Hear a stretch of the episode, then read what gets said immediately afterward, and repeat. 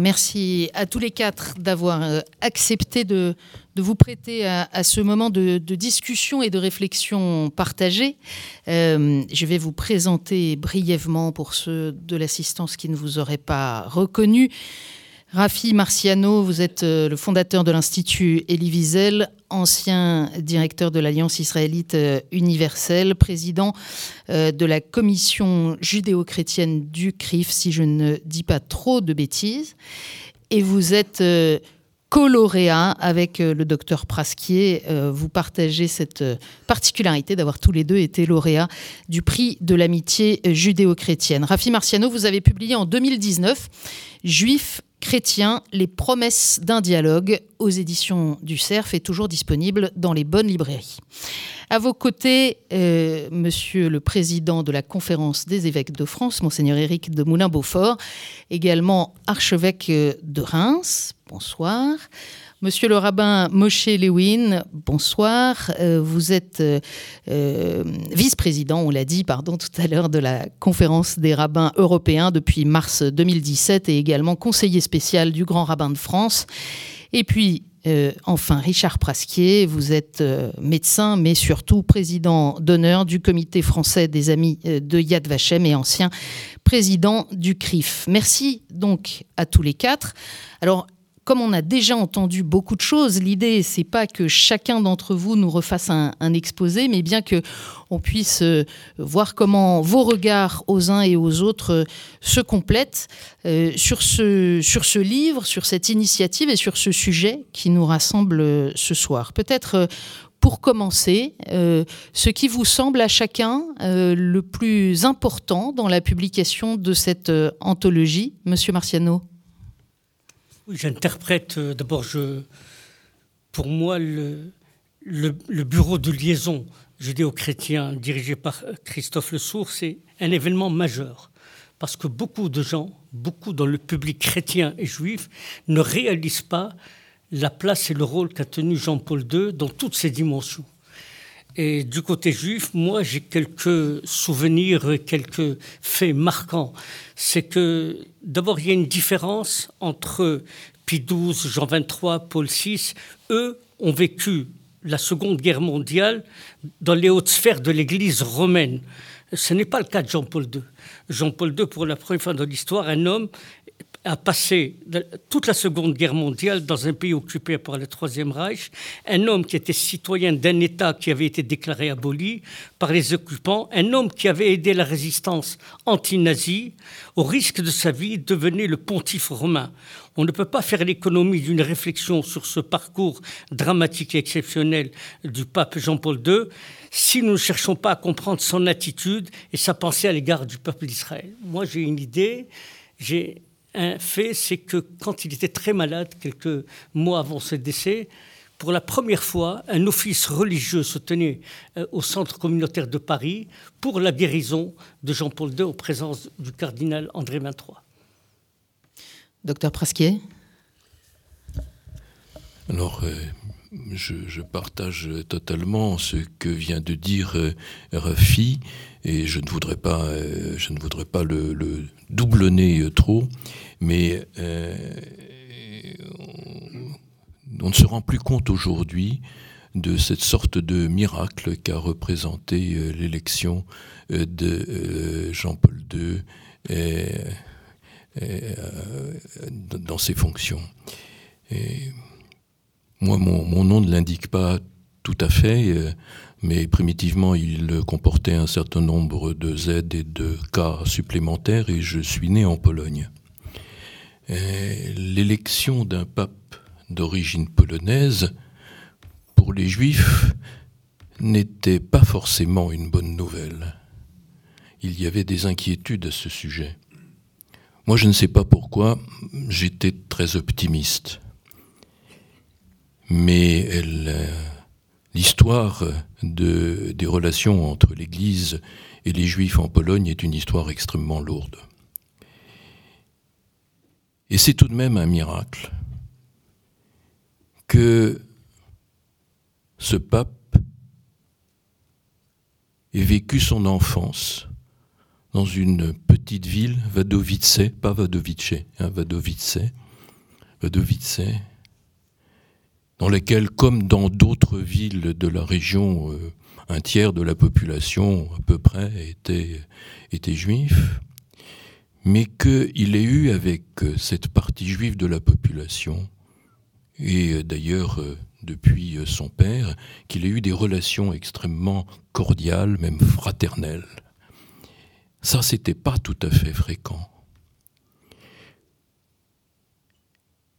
Ensuite, que son ami d'enfance, Hergé Kluger, seul survivant de sa famille, ait été passé et quitté la Pologne et se soit installé dans quelle ville À Rome. Et qu'il ait rencontré à Rome le très jeune évêque, monseigneur Voitila, qui venait assister aux dernières séances du concile. C'est pas tout à fait banal. Et que cette ville, Wadowice, soit située à peu près 30 kilomètres d'une autre ville qui s'appelle Oświęcim en polonais, Auschwitz. Et quand pour la première fois, Jean-Paul II, dans ses fonctions pour la première fois, est venu à Auschwitz, dans son discours, il a dit Je viens ici comme pape pour la première fois mais ces lieux, je les ai fréquentés tellement souvent, tellement souvent. Il y a des anecdotes sur, le soutien que le pape a apporté aux Juifs pendant la guerre. Et je terminerai peut-être sur un autre élément de euh, miracle qui résonnera tout au moins ici c'est qu'il est un autre homme dont l'origine familiale est à peu près du même coin, peut-être une quarantaine de kilomètres de Wadowice, dans une autre ville aussi assez proche de Auschwitz, la ville de Benzine. Il n'y est pas né, il est né en France, c'est évidemment le cardinal Lustiger. Et cette conjonction pour moi qui suis euh, véritablement pas considéré comme un mystique, cette euh, conjonction de faits m'interpelle. Et ça a été un très grand bonheur.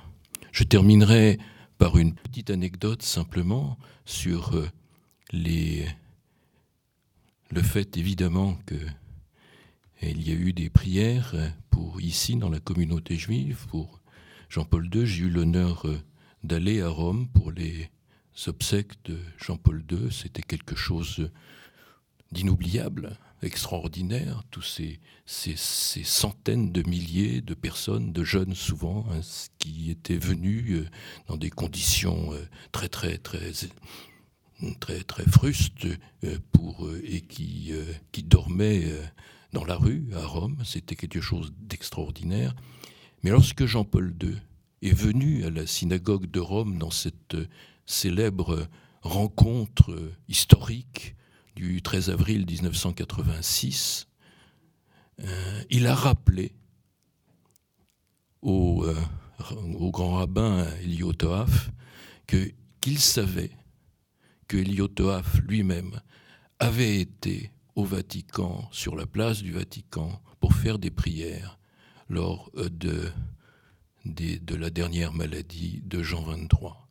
Et je voudrais donc terminer cette brève intervention aussi par un rappel de, cette, de ce bonheur pour nous autres juifs que d'avoir eu ces deux papes, Jean 23 et Jean-Paul II.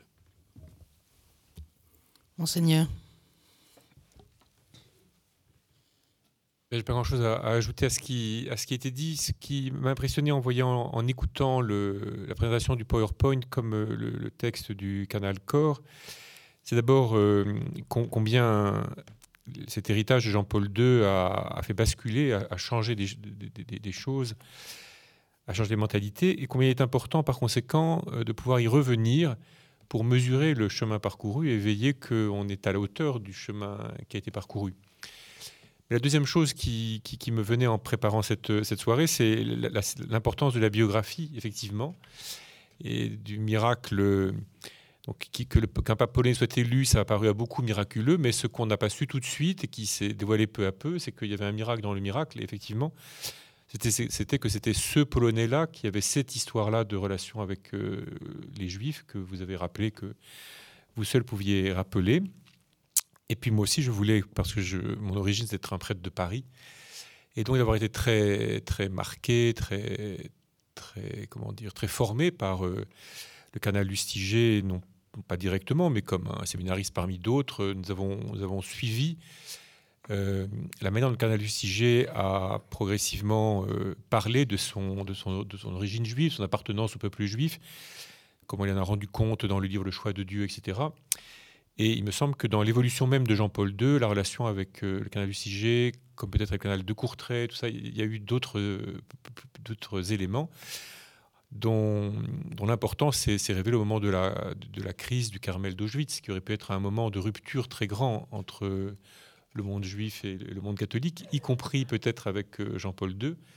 Et il a fallu vraiment la, force euh, de la personnalité du cardinal Luciger, mais aussi la force de ses relations avec les. que lui, le cardinal Luciger, comme le cardinal de Courtrai, pour autant que j'ai pu l'observer, avait pu nouer avec des juifs ici en France pour qu'ils puissent, euh, et peut-être ailleurs dans le monde, mais pour qu'ils puissent faire comprendre au pape Jean-Paul II l'enjeu, enfin, ce qui se jouait autour de la crise du, du, Carmel d'Auschwitz. Et donc, euh, voilà, c'est toute une conjonction de, personnes, de personnalités, de relations, dans lequel, euh, disons modestement, mais disons aussi malgré tout, ce qui s'est joué ici, en France, compte, compte beaucoup, qui, permet que l'enseignement de, Jean-Paul II ait pu être, enfin, puisse être une telle source pour nous et une telle promesse pour l'avenir de l'humanité. Monsieur le rabbin Toujours difficile, d'intervenir en dernier après euh, ce qui a été euh, dit par euh, de manière brillante et pas grand chose à ajouter. Deux petits mots tout de même. On a parlé de miracle. miracle, d'abord, il m'appartient de remercier cette très belle initiative, double initiative, initiative de réunir euh, aujourd'hui, à l'occasion du lancement du livre, remerciement également, comme l'a si bien dit euh, mon ami Rafi, euh, au service national des relations avec le judaïsme, avec Christophe Le Sourd, mais également avec ses prédécesseurs, avec Louis-Marie Coudray et Patrick Desbois, qui ont fait un travail gigantesque. Et on ne l'imagine pas, mais à la lecture du livre, j'étais surpris, pourtant j'ai beaucoup lu, de la quantité finalement de, de, textes regroupés et gravés dans le marbre, si j'ose dire, qui sont importants aujourd'hui pour la plus jeune génération. Ceux qui n'ont pas grandi en Pologne, ceux qui n'ont pas vu tous ces miracles, ceux qui n'ont pas vu l'évolution, eh bien, je crois que ces textes fondateurs doivent pouvoir guider la jeunesse actuelle, puisque c'est un de nos défis. Le, deuxième miracle, c'est d'avoir autant de personnalités juives ici au Bernardin, parce que j'ai l'occasion de dire souvent que c'est presque ma deuxième maison. J'y viens souvent, j'ai enseigné ici et je me sens très à l'aise au Bernardin. J'ai participé de nombreuses fois à des colloques. Euh, et euh, d'avoir réuni autant de juifs ici, il y en a presque plus ici qu'à la synagogue aujourd'hui. Donc, on est dans quelque chose qui touche au miracle.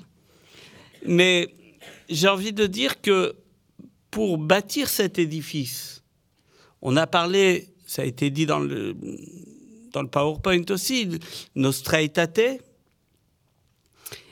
c'était les fondations. Et puis, à mesure que le temps passe, on voit que l'édifice grandit. Un édifice qui va vers Dieu, vers le ciel, mais à l'inverse de la tour de Babel, chacun avec son identité. Ce n'est pas une uniformité de pensée, chacun avec son identité, sans syncrétisme aucun, mais avec le respect et le dialogue qui permettent d'élever. Et la réalité, c'est que on s'aperçoit que certains, et c'est le cas de Jean-Paul II, ont bâti plusieurs étages. Certains, c'est un étage de deux, trois, et là on voit d'un coup l'édifice qui s'élève avec tous ces gestes symboliques qui ont été rappelés, que ce soit la grande synagogue de Rome, que ce soit euh, énormément de gestes, que ce soit le mur de Jérusalem, je m'en souviens parfaitement de l'émotion dans la communauté juive, et qui a permis finalement d'avoir pas seulement euh, de l'estime, mais aussi de la confiance. Et je crois que cette confiance, elle s'est bâtie avec Jean-Paul II. C'est pour ça que je suis vraiment particulièrement reconnaissant de ces textes, de tout le travail qui a été fait, et comme on l'a dit, qui est unique. Donc on espère que euh, cet ouvrage sera mondialement connu et surtout mondialement lu. Monsieur Marciano. Oui, euh, je me posais la question en réfléchissant, si mes enfants me posaient la question, qu'est-ce que tu retiens de la place et du rôle de Jean-Paul II Qu'est-ce que, je, voudrais retenir de ce grand pape? D'abord, c'est le premier pape qui s'est rendu dans une synagogue euh, de Rome. Et un journaliste d'ailleurs a pu dire euh, à cette occasion qu'il a fallu à l'Église 2000 ans pour parcourir les trois kilomètres qui séparent le palais du Vatican de la grande synagogue de Rome. Vous avez cité tout à l'heure le discours lumineux de Mayence. Le discours lumineux de Mayence, c'est la première fois qu'un pape parle de la Shoah, qui donne le nom. Et c'est la première fois qu'un pape condamne l'antisémitisme. Et c'est pour moi, entre guillemets, une petite correction de Nostra Aetate. Nostra Aetate, comme tout le monde sait, c'est un document révolutionnaire, mais c'est un document aussi qui est un monument d'ambiguïté parce que euh, on déplore l'antisémitisme et Jean-Paul II condamne l'antisémitisme. Il rectifie cette terminologie de, de, Et, Jean-Paul II a été le pape qui s'est rendu en Israël dans le cadre d'une visite officielle. Contrairement à Paul VI qui est arrivé, qui a voyagé en Terre Sainte en tant que pèlerin, Jean-Paul II arrive en tant que chef d'État dans une visite officielle dans l'État d'Israël. Et lorsqu'il s'est approché du, du, du, Kotel, euh, Elie Wiesel avait euh, dit c'est voilà le pape de la tendresse. Euh, et Elie Wiesel disait une phrase très importante à, cette journée-là j'ai regardé à l'écran un homme vulnérable, ému, très ému.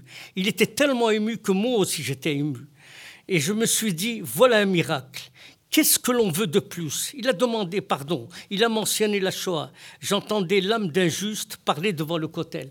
Cette déclaration d'Elie Wiesel à l'occasion de la visite de Jean-Paul II, c'est la suite de cette reconnaissance de, ce discours. C'est la condamnation de l'antisémitisme, mais avec des mots clairs. Et, ça, c'est ce que moi je dirais, c'est ce que je retiendrai d'un pape qui a eu le courage, indépendamment de toute son enfance, de tout ce qui est cette reconnaissance, c'est le pape qui a compris l'âme juive et qui a apporté une approche de la réponse pour nous les juifs qui nous a beaucoup réconfortés.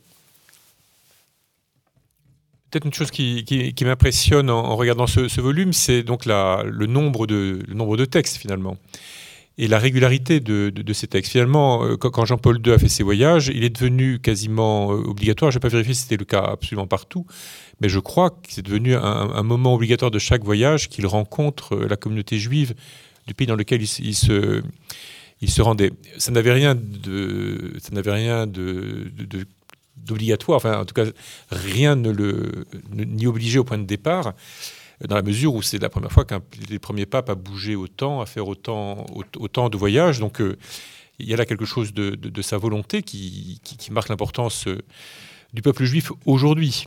parce que de fait, ce qui n'est pas complètement dit quand même dans, notre état parce qu'on ne peut pas tout faire et franchir tous les pas d'un seul coup, euh, c'est l'importance de la, du peuple juif aujourd'hui euh, vivant, aujourd'hui euh, priant, aujourd'hui actif, aujourd'hui existant, par, par-delà, par, par -delà toute, toute l'histoire.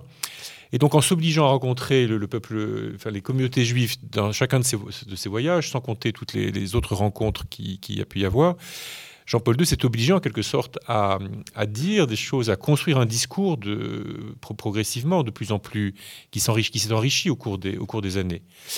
Et c'est ce qui est très émouvant, il me semble, dans, l'image qui est, ici et qui est donc euh, celle de, sa visite au, mur, occidental pendant son voyage en, Israël.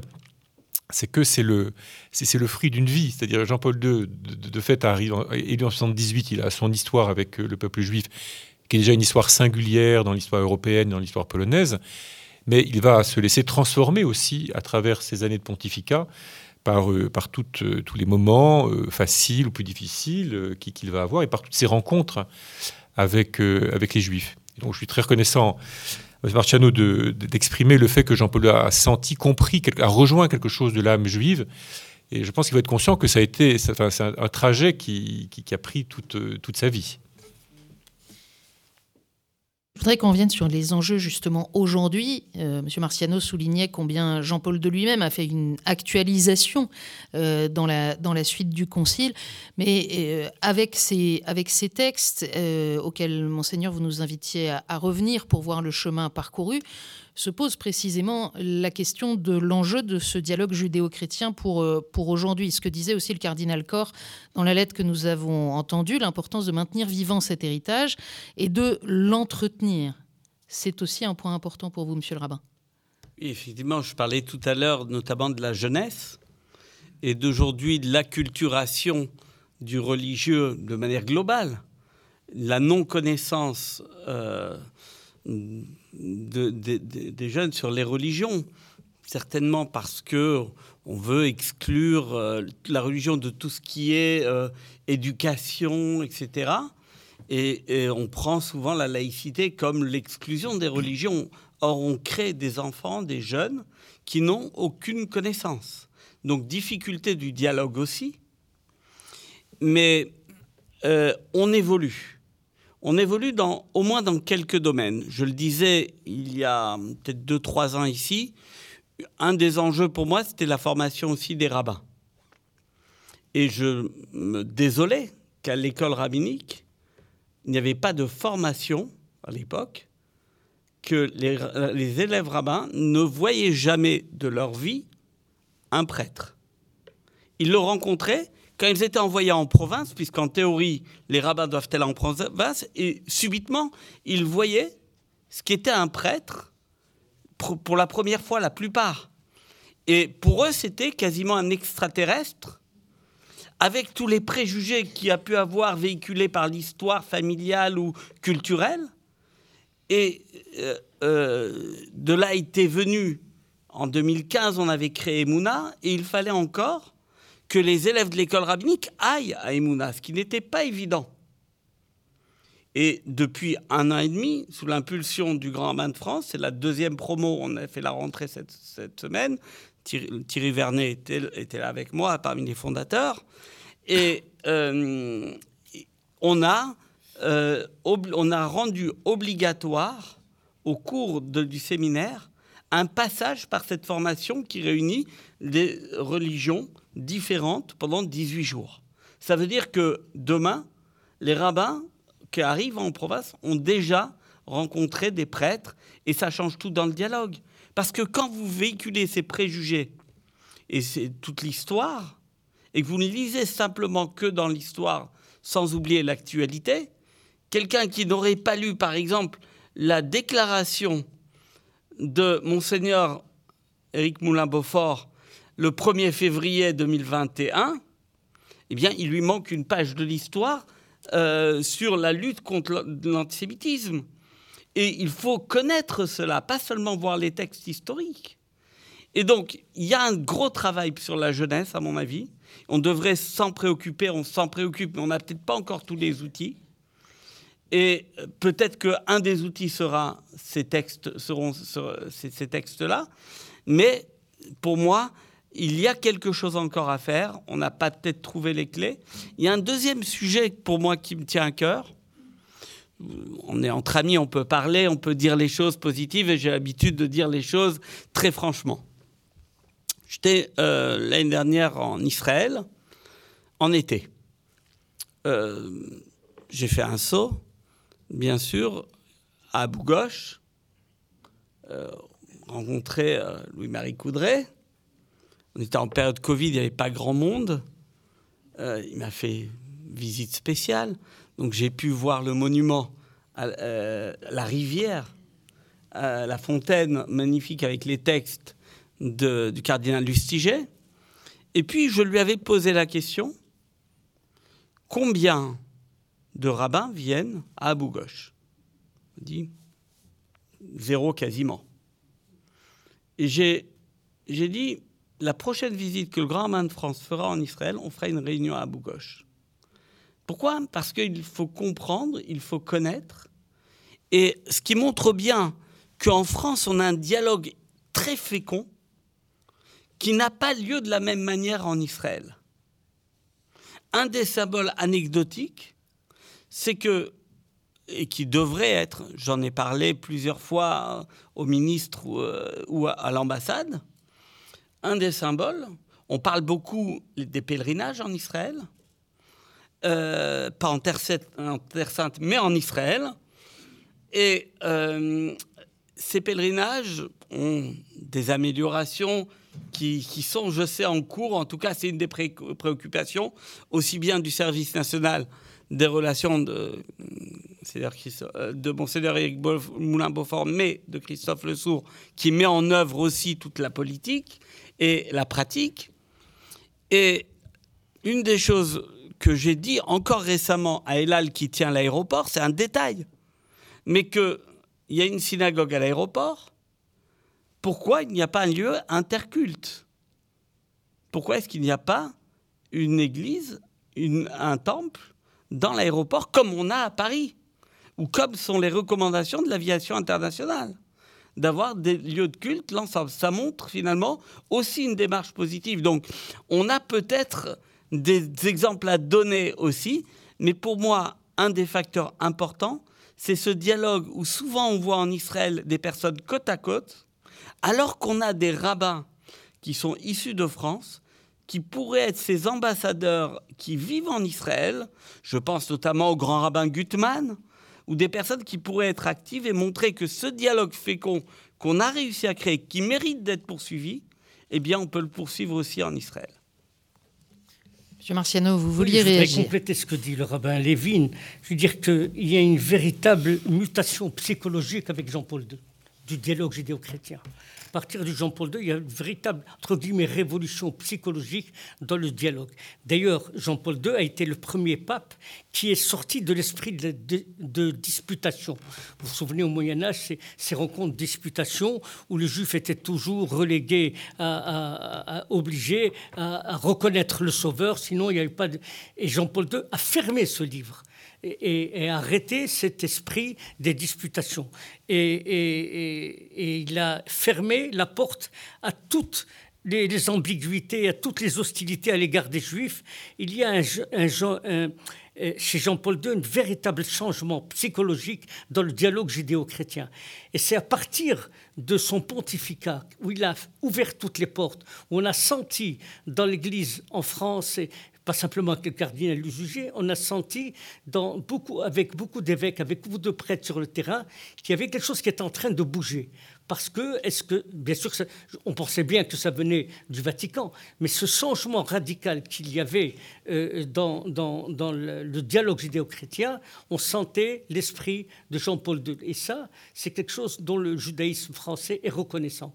Parce qu'au-delà de tout ce qu'il a fait dans l'ombre et, et, et, les actions qu'il a apportées, nous avons senti ce changement et cette mutation psychologique. Docteur Prasquier. Je vais appuyer ce qui vient d'être dit. Le, livre, est passionnant. le livre est passionnant parce que euh, il montre à mon avis, deux choses. D'une part, l'évolution du discours de, Jean-Paul II, qui, comme vous le disiez, n'a pas été tout à fait la même les premières années, 1979 et, et les années 2000. Lorsqu'il vient pour sa première visite officielle à Auschwitz, il parle, il parle d'Auschwitz comme du Golgotha des nations. Euh, le terme de Golgotha, le Golgotha des temps modernes, oui.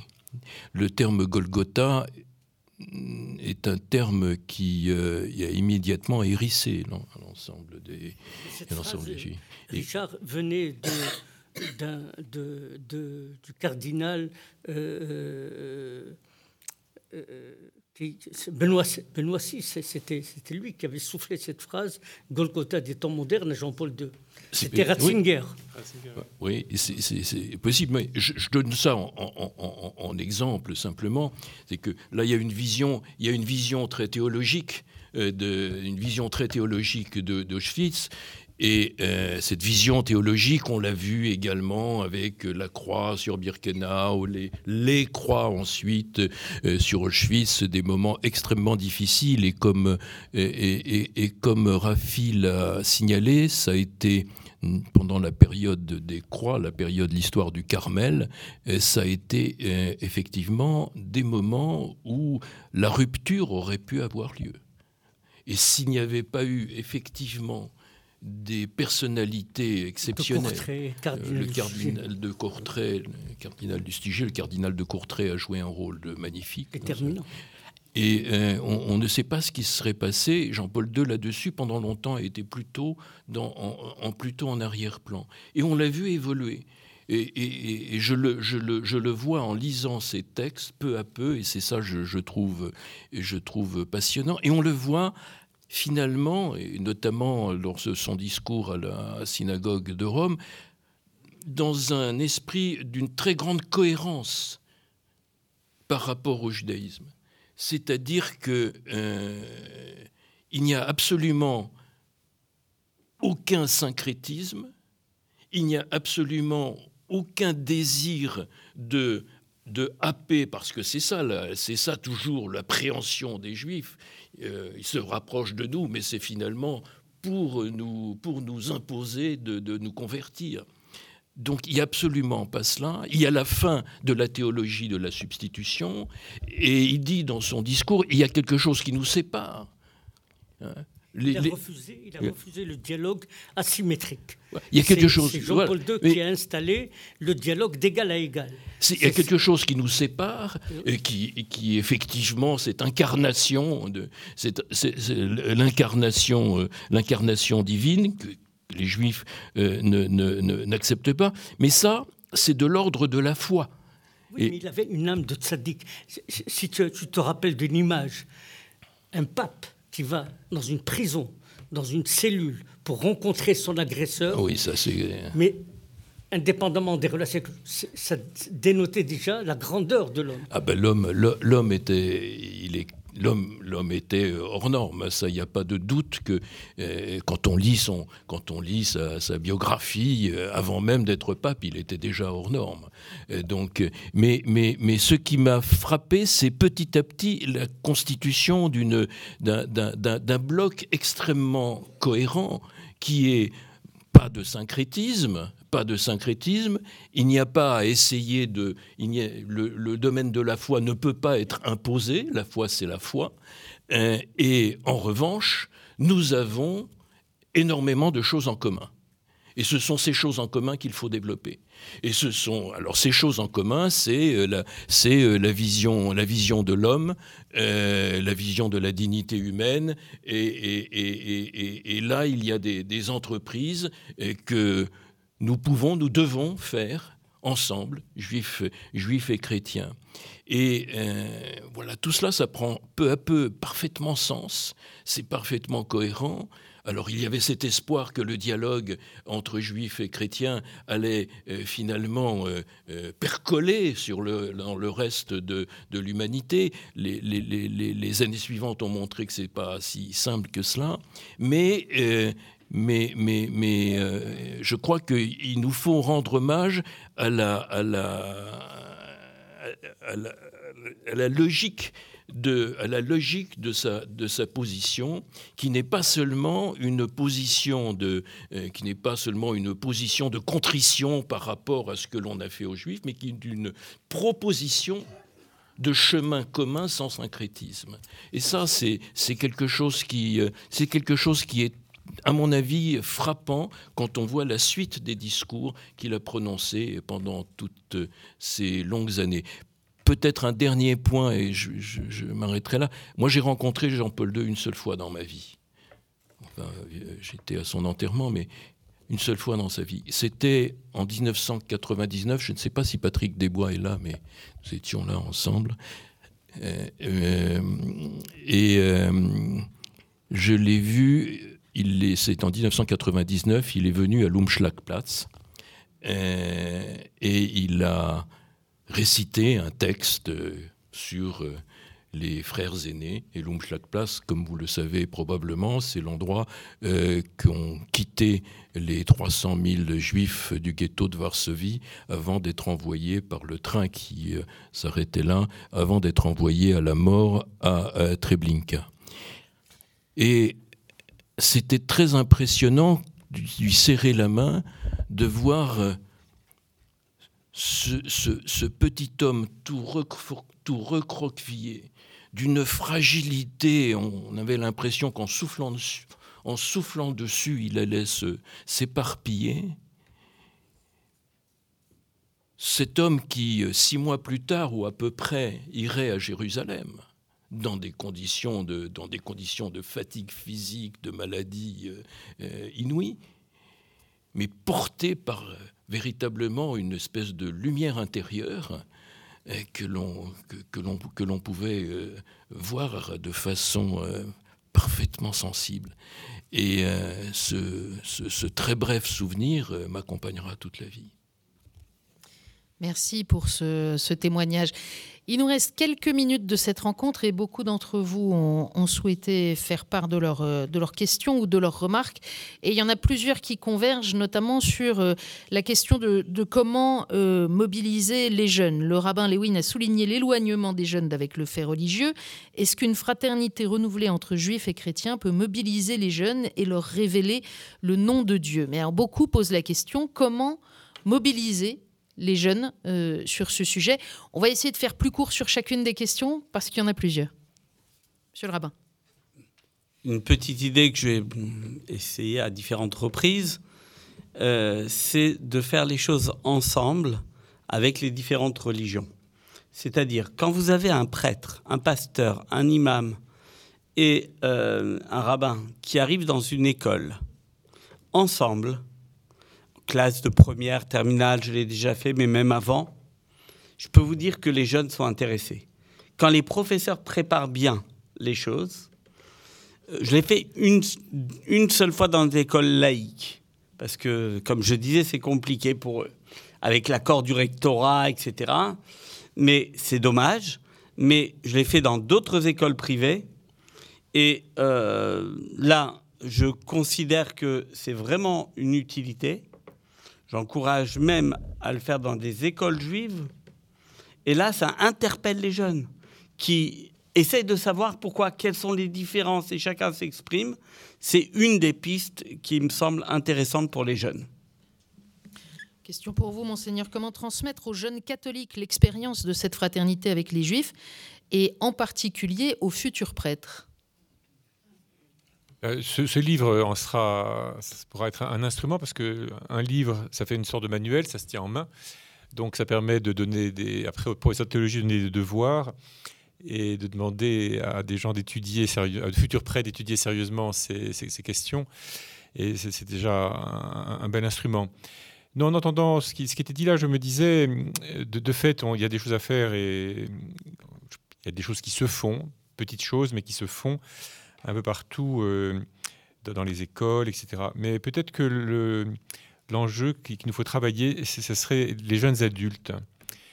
Euh, parce que finalement, c'est quand on entre dans l'âge adulte qu'on a moyen de comprendre un peu les enjeux humain, spirituel d'une telle, d'une telle amitié et d'une telle fraternité.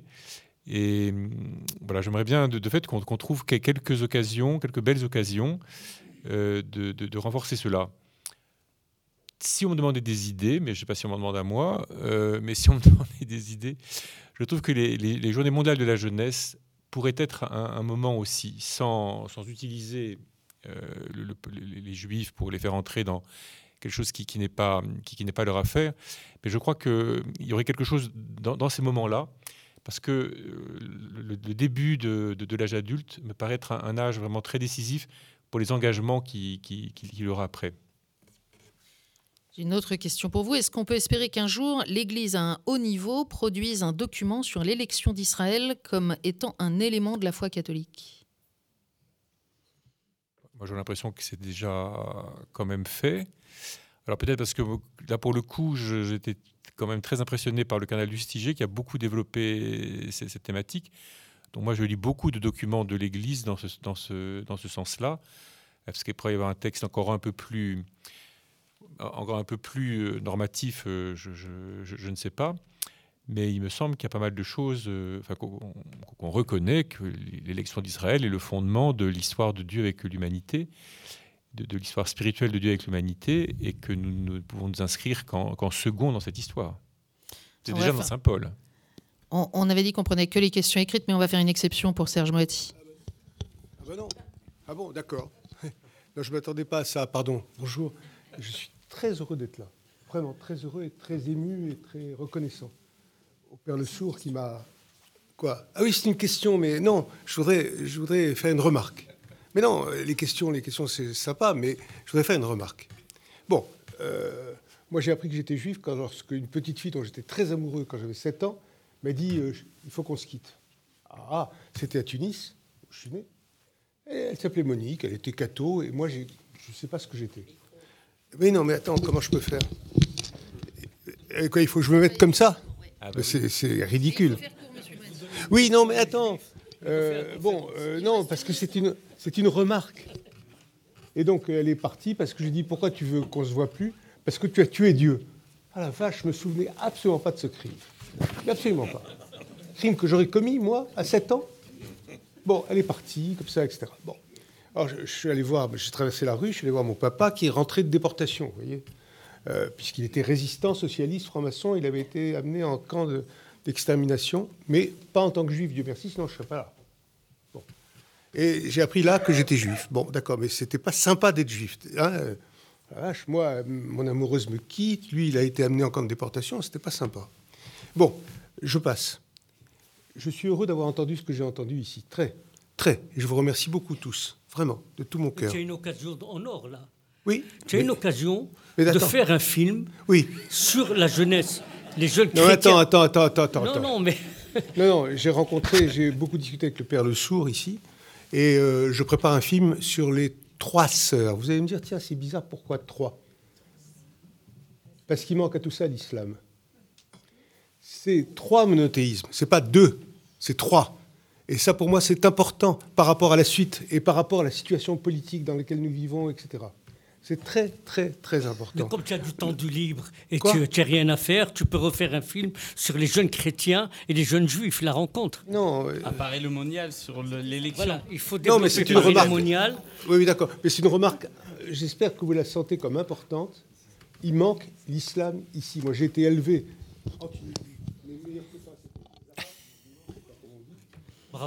Non, mais c'est très important que vous entendiez ça, je crois, pour les jeunes aussi. Merci. Je pense que M. Mathis touche un point vraiment très important. Et d'abord, ça me permet de saluer ici la présence du recteur de la Grande Mosquée, que je remercie beaucoup d'être là. Oui, ça tombe bien. Non, non, non, non, non, non, non, non. Oui, oui, oui, Nous avons un travail régulier qui, dans, à travers une instance qui s'appelle le Conseil des responsables de culte en France, CRCF, nous nous rencontrons entre juifs, musulmans et, chrétiens de différentes, de confessions. Mais de fait, auprès des jeunes, c'est aussi très important parce qu'on sait bien que c'est un problème capital aujourd'hui dans, la, question pardon, l'antisémitisme, l'antisionisme qui peuvent circuler dans un, pays comme le nôtre. Et de fait, euh, il y a sûrement encore des, il, faudrait que des instances comme le CRCF puissent donner des gestes plus symboliques, trouver des gestes plus symboliques pour montrer cette unité. Nous avions une idée qui malheureusement a été rendue impossible par le, le Covid et qu'il faut que nous, enfin qu'il faut peut-être, si elle est bonne, que nous arrivions à reprendre. Mais je ne vais pas la dévoiler parce que peut-être qu'on ne le fera jamais. Vous pouvez rassurer le rabbin Lévin qui, qui se posait la question pourquoi il n'y a pas de dialogue judéo-chrétien en Israël? Et il n'y a pas de dialogue. Est-ce que les chrétiens, il faut lui expliquer, que est-ce que les chrétiens ne dialoguent avec les juifs que là où ils sont majoritaires? Et, en Israël, il n'y a pas de dialogue judéo-chrétien. Et maintenant, Rafik Nara ah. commence un peu, parce qu'on a plus vite fait de rencontrer l'archevêque de Paris que de rencontrer pour un Israélien l'archevêque de Jérusalem. Et donc, il y a, est-ce que, euh, Éminence, vous, vous avez la possibilité de susciter des, des, débats, les jeunes Israéliens et les jeunes chrétiens en Israël? Alors moi, je n'ai pas d'autorité sur les chrétiens en Israël. Donc, euh, je me sens euh, pas, tout à fait cette, cette, portée. Le seul, la seule éminence ici, c'est le canal Ricard qui se trouve devant nous, mais je ne pense pas qu'il ait plus d'autorité sur les, chrétiens en, Israël. En revanche, je vais citer un nom important qui est Rafik Nara, donc qui est un prêtre de Paris, qui d'origine libanaise, qui est maintenant qui après avoir étudié pendant des années à l'université hébraïque et maintenant euh, auxiliaire évêque auxiliaire du patriarche latin. Et je pense que c'est un signe très, très, très important. Euh, un signe qui indique peut-être des, évolutions des chrétiens en, en, Israël et qui, est un signe qui marque quelque chose aussi de la volonté du, de la volonté du Saint-Père. Si je peux permettre une, une, petite différence aussi, c'est que je pense très sincèrement qu'en France, on a la chance d'avoir la laïcité qu'en Israël, ils n'ont pas c'était à peu près. Euh, Rafi, tu sais très bien que le, euh, le, dialogue en Israël ne peut s'effectuer que sur la base d'initiatives et d'individualité. Il y a Abu Ghosh, euh, il y avait le père Choufani, Nazareth, on peut en citer, on peut en citer bien d'autres. Bien entendu, sur le plan national, comme Moshe vient de le dire, c'est beaucoup plus compliqué euh, du fait, de, du fait que Israël n'est pas un État laïque. Bon, mais mm, bon, et puis. Euh, et puis encore euh, probablement d'autres, d'autres, encore d'autres problèmes qui sont des problèmes politiques, bien entendu. Euh, donc on n'en a pas parlé, on n'en a pas parlé ici, mais ce sont des, ce sont des problèmes qui jouent un rôle aujourd'hui de plus en plus capital dans cette espèce de caméléon permanent qu'est l'antisémitisme. Euh, ça rejoint une question qui était posée euh, à Moshe Lewin. Euh, votre ami, le père Louis-Marie, était intervenu au séminaire rabbinique. Est-ce que ça a continué après son départ? Demandez à Christophe. Christophe, tu es intervenu à l'école rabbinique?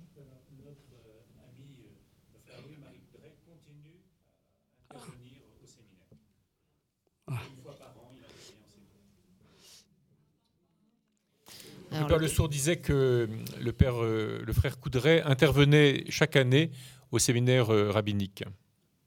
Et j'espère, mais ça, ça va être, euh, il faut faire step by step, étape par étape. J'espère qu'après, il y aura également, puisque le pasteur Krieger est là, les protestants qui pourront intervenir aussi, et les musulmans.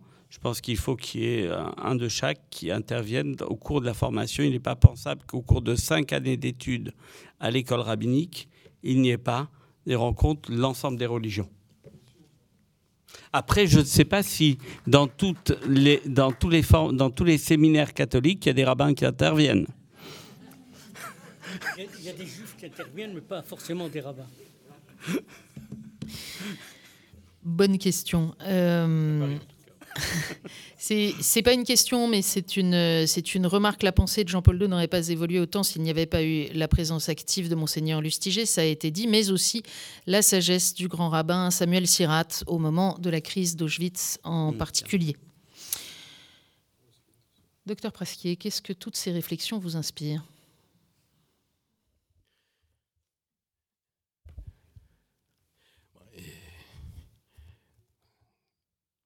Sur le temps long, c'est-à-dire, disons, sur le temps long, pour moi, c'est euh, le temps de, ma vie. Hein. Euh, les progrès ont été absolument extraordinaires. et on ne peut qu'être on enthousiasmé en voyant d'où on est parti. sur le sur le présent je partage les inquiétudes. Il y a ceux qui pensent que l'affaire est close. Chez les juifs, beaucoup d'ailleurs. C'est fini. Les, chrétiens, ce sont nos amis. Nous, on est dans les mêmes. On a, les, on, a d'ailleurs des problèmes euh, qui sont assez analogues. Euh, bon, c'est pas la peine d'en discuter. On est. Euh, voilà, maintenant, nous, nous avons du travail en tant que juifs, il faut étudier les textes, puis eux, ils ont leur propre travail. Et finalement, en considérant que l'affaire est terminée, on risque, de, on risque un, un retour en arrière. donc là, il faut maintenir la flamme. Ça, c'est indispensable. Oui, mais c'est pour ça que, par exemple, il y a des avancées dans la communauté juive, dans le dialogue depuis trois ans.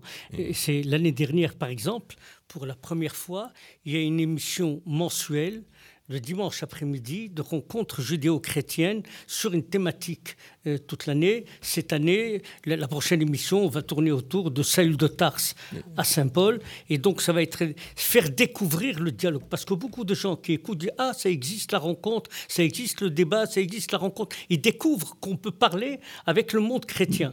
Et, donc, là, il faut que les médias juifs qui font pas un travail toujours euh, positif, mais là, Radio J a commencé à faire un travail très important sur le plan pédagogique. Il faut que nos écoles, nos institutions euh, euh, euh, essayent de réfléchir à avoir un autre regard sur le chrétien et sur, et sur l'Église de France. Comme, comme la mutation, l'Église de France a, a fait des, des pas très courageux en direction de, la communauté juive et du judaïsme. Il faut qu'à son tour, nos écoles, nos mouvements de jeunesse, nos jeunes se réinvestissent dans ces domaines-là. Quand on va dans une école, il faut expliquer pourquoi c'est important le dialogue, pourquoi c'est pourquoi c'est vital. Est-ce que les hommes de foi ont encore quelque chose à dire à la société? C'est toutes ces problématiques qu'on doit poser sur la table. Mais juifs et chrétiens ont une co-responsabilité ils ont une co-responsabilité à l'égard de l'humanité. On ne peut pas avancer sans se, coordonner, sans découvrir. Et moi, des fois, je me dis, euh, je disais à Louis-Marie Coudray, tu sais, j'ai l'impression que les chrétiens ont oublié le message de la croix. Et cette idée de, beaucoup de chrétiens qui, ne sont pas convaincus du, rapprochement, du dialogue. C'est pas simplement du côté juif, il y a aussi du côté chrétien à faire un travail très important. KTO fait un travail remarquable dans les, annonces, dans les, émissions, etc. C'est très important. Je veux dire qu'il faut que de l'autre côté, on commence, et ça commence un peu dans les médias écrits et, radio, de faire, de présenter une autre image, une, autre euh, photographie de l'Église de France et des chrétiens de France. Oui, mais parce que c'est vrai, et, heureusement qu'il y a des y a des gens comme toi. Euh, évidemment, euh, Moshe également, des gens comme toi qui sont... Euh, qui sont il ne fait pas son travail. il ne fait pas son travail, il peut faire plus, il peut avancer, il peut... mais il n'a rien à faire. Donc il, faut, mais, il faut que Moshe Lévy se consacre au Il va falloir donner un droit de réponse à M. Ce. Ce, ce, qui me, ce, qui me, ce qui me frappe, euh, ce qui me frappe, c'est la tendance en une espèce de d'assoupissement satisfait. Hein? Ça va bien, ça va bien, on n'a pas de problème, ou les problèmes qu'on a, ben, ce sont les, on partage les mêmes problèmes un certain nombre des mêmes problèmes. Bon, maintenant c'est pas la peine, pas la peine de continuer. Nous on revient sur nos textes, ils restent sur leurs textes, etc., etc. Cet assoupissement satisfait est, un risque, est un risque. Évidemment, il vaut mieux ça que, il vaut largement, largement mieux ça que dans le passé, mais euh, c'est ce qui euh, risque d'obérer l'arrivée des jeunes euh, dans. Oui, mais si le dialogue se fait dans la transparence, dans la lucidité, dans le respect, pas simplement dans, dans un esprit de, ambigu, mais dans la clarté, c'est très important. Il n'y a pas le dialogue, c'est d'abord la clarté et poser les vrais problèmes. Il ne s'agit pas ici de relations diplomatiques ou de convenances diplomatiques. Il s'agit d'un sujet très sérieux et donc on doit le faire les yeux ouverts. On va vers des, des il y a beaucoup de questions que se pose dans le dialogue judéo-chrétien. Et, avec nos amis chrétiens, nous avons beaucoup de questions. Alors il faut réfléchir, il faut avancer. Et c'est ça qui est très important. Et Moshe, euh, euh, je sais bien que dans l'école rabbinique, c'est une révolution que Louis-Marie Coudray vienne une fois par mois parler aux élèves rabbins. Il faut rendre hommage à Olivier. et à Olivier Kaufmann, c'est très important parce que le directeur du séminaire a pris sur lui courageusement d'inviter Louis-Marie Coudray. En, fait, si je peux me permettre, c'est comme je l'ai répété plusieurs fois, ça lui est arrivé à ses oreilles et il a dû comprendre qu'il fallait le faire. Mais ça, c'était le petit droit de réponse sur euh, euh il fait pas son travail. Comme quoi, voilà. Mais, mais, sur l'actualité de ce... avant, avant le droit de réponse, euh, deux petites anecdotes très courtes. Euh, quand j'ai été nommé directeur exécutif du rabbin européen, de la conférence des rabbins européens en 2013, on m'avait signalé qu'il n'y a jamais eu de rencontre entre la conférence des rabbins européens et le pape. Jamais, dans l'histoire. On m'avait même expliqué que le rabbin européen n'avait pas fait, à titre individuel, oui, en 2007, quand, quand le pape Benoît XVI était venu à Paris, je crois en septembre 2007, j'étais à l'accueil aussi. Et on avait été très touchés à l'annonciature. Il avait fait un discours pour la communauté juive avant de venir au Bernardin, puisque c'était Shabbat. Il avait parlé du Shabbat, etc. Mais euh, au niveau collectif, il n'y avait pas eu de rencontre.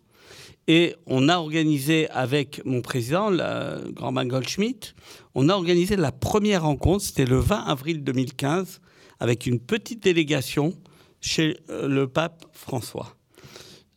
Il y a eu ce texte qui a suivi un an et demi après, de Rome à Jérusalem.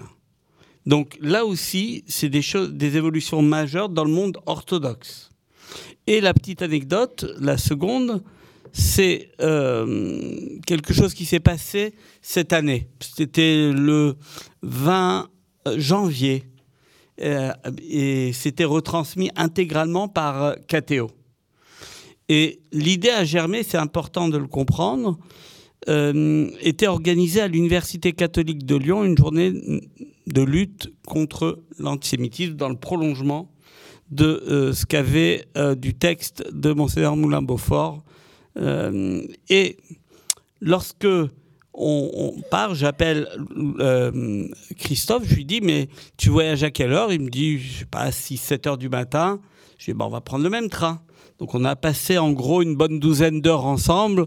Euh, on est parti voir l'évêque auxiliaire, Monseigneur Gobillard, ensemble là-bas à Lyon. Et dans le trajet, on a eu le temps de parler. on a dit, on va organiser quelque chose. Il dit, ça serait bien quelque chose pour Vanzi. Et c'est la première fois, je l'avais dit, qu'on co-organise quelque chose ensemble. C'est pas juste un dialogue, c'est l'organisation où on avait amené deux écoles, une juive, une catholique, euh, et, euh, et avec euh, une, une, ancienne déportée. C'est-à-dire qu'aujourd'hui, on est capable, si on le veut, d'organiser des événements ensemble. C'est pas juste symbolique. Ça veut dire de préparer les choses en amont et pas juste tu viens, je viens. Et je crois qu'aujourd'hui, on doit poursuivre ce type de dynamique. Et je voudrais remercier devant vous cette très belle initiative qu'on a co-réalisée. Docteur Prasquier. Oui, je, voudrais, euh, dans, le, dans le même esprit, euh, je voudrais rappeler euh, cette magnifique initiative que l'on doit au cardinal Lustiger et au directeur général du Congrès juif mondial de l'époque, Israël Singer, des rencontres judéo-catholiques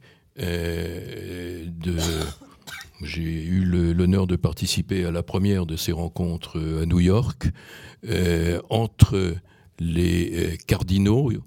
Il y avait, je crois, une dizaine de cardinaux français et les juifs de New York, les juifs orthodoxes. Orthodoxes. Parce que ça n'est pas pareil d'avoir des rencontres entre catholiques et juifs libéraux, conservatifs, et les orthodoxes. C'était la nouvelle orthodoxie, celle de la yeshiva université. Mais je peux vous dire que devoir descendre des cardinaux en grande tenue dans l'énorme salle d'études de la Yeshiva University. Vous avez, euh, où il y avait plusieurs centaines, plusieurs centaines d'étudiants euh, qui, face à face, discutaient des textes du Talmud. C'est quand même quelque chose. Et là, euh, c'est une voilà, je ne sais plus très bien où on en est actuellement, mais c'est dans ce, c'est dans ce monde-là c'est dans ce monde-là euh, qu'il faut évidemment, euh, euh, en ce qui concerne les juifs, travailler. C'est pas mon rôle à moi, mais c'est dans ce monde-là que les difficultés sont les plus grandes. Cela étant, et là encore, il faut quand même relativiser, l'esprit général a, a, été bouleversé pendant depuis ces 50 ans. C'est-à-dire que nous, nous sommes dans le même bateau, nous sommes, euh, euh, voilà, nous, ceux qui, la, phrase, les, quelques mots que, que Raïm Corsia, grand rabbin de France, a, envoyés à Monseigneur au Petit euh, quand la cathédrale, quand Notre-Dame a brûlé, voilà, il a dit ce que l'on ressentait tous, hein, c'est que la cathédrale a brûlé, c'est une perte pour nous, c'est une perte pour nous autres juifs. Je ne suis pas sûr qu'on aurait dit la même chose euh, il y a 80 ans. C'est pour ça que je souhaiterais qu'une école catholique aujourd'hui essaye de porter le nom de Jean-Paul II. Il y en a déjà?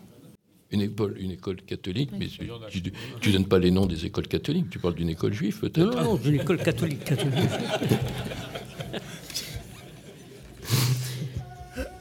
Ce qui est très frappant à la fois euh, dans, le livre, euh, dans l'œuvre de Jean-Paul II dont on parle ce soir, mais aussi dans les anecdotes que vous racontez les, uns et les autres ou les images que vous donnez, c'est cette convergence entre des itinéraires personnels, des relations personnelles euh, qui permettent l'établissement de la confiance et qui font avancer ensuite ensemble les relations d'une communauté à l'autre. Et c'est peut-être ça qu'il faut aussi cultiver aujourd'hui. En tout cas, vous demandiez tout à l'heure ce que tout, ce dont nous avons parlé suscitait comme euh, impression ou comme euh, impression d'ensemble. Et pour moi, je dirais, c'est un sentiment de très grande responsabilité. Euh, parce que beaucoup de choses ont progressé dans notre, dans notre rencontre, dans notre compréhension, dans notre fraternité, et c'est très, très réjouissant. Mais en même temps, le monde reste un monde euh, plein de dangers, euh, un monde qui, risque toujours d'exploser. Il faut pas, on ne peut pas se dire que, tout est, voilà, que, nous allons vers un monde de, paix et d'amitié purement et simplement.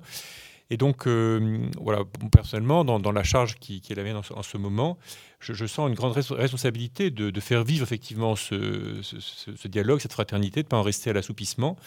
De fait, de, prendre appui sur ce que nous avons réussi à vivre, pour euh, aller et être dans des relations beaucoup plus approfondies avec les musulmans en France et à l'échelle l'échelle du monde.